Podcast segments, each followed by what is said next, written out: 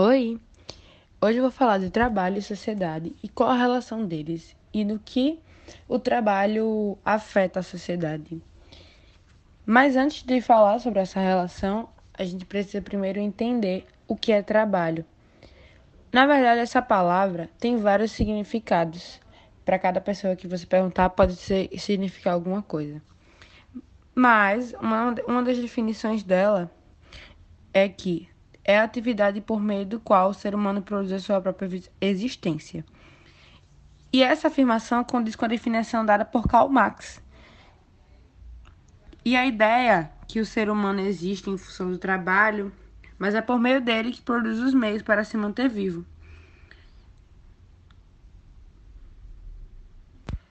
Ou seja, é, o impacto do, do, do trabalho, do seu contexto e toda a sua influência é uma grande influência para a construção de qualquer ser humano. E é tão importante, né, é, esse estudo, esse trabalho, essa influência, que já existe áreas de conhecimento que estudam é, a ação que o trabalho que o trabalho que o trabalho influencia na vida de cada um. Não seria difícil, então, imaginar que quando as relações de trabalho alteram-se no fluxo da nossa história, as nossas estruturas sociais também são alteradas, principalmente a forma como se estruturavam nossas relações, posições na hierarquia social, formas de segregação e, em grande parte, aspectos culturais e sociais que foram erguidos por, pelo trabalho. Um grande exemplo né, é o trabalho no decorrer da história.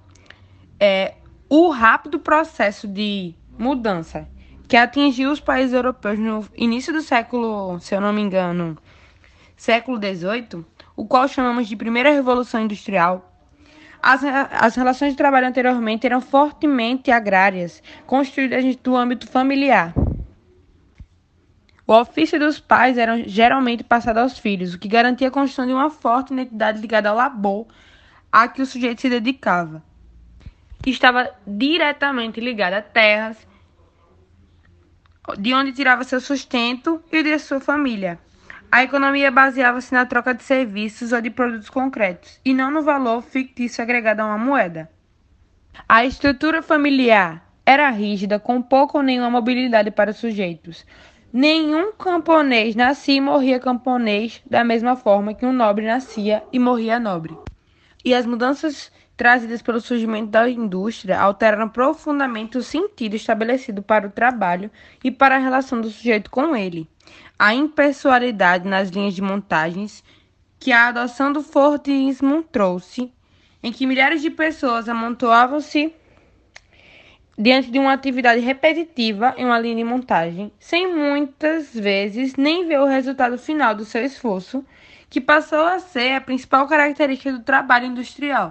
Mas aí o que, é que acontece? As transformações de novas relações de trabalho não pararam na Revolução Industrial, pois ainda hoje o caráter de novas atividades modifica-se. Mas as forças que motivam essa mudança são outras. A globalização, por exemplo, é um dos maiores fenômenos significativos da história humana, e da mesma forma que modificou novas relações sociais mais íntimas, modificou também nossas relações de trabalho.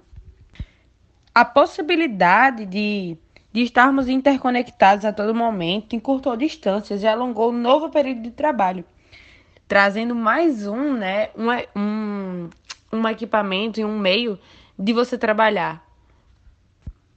E o trabalho no, formal, normal, remunerado, que antes estava recluso entre as paredes das fábricas e escritórios, hoje nos persegue até em casa e demanda parte do nosso tempo livre haja vista a crescente competitividade inerente ao mercado de trabalho.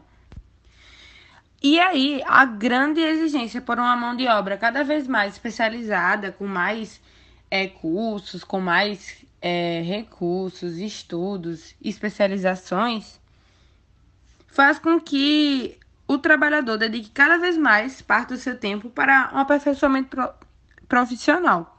E essa é uma das origens das grandes desigualdades da sociedade contemporânea.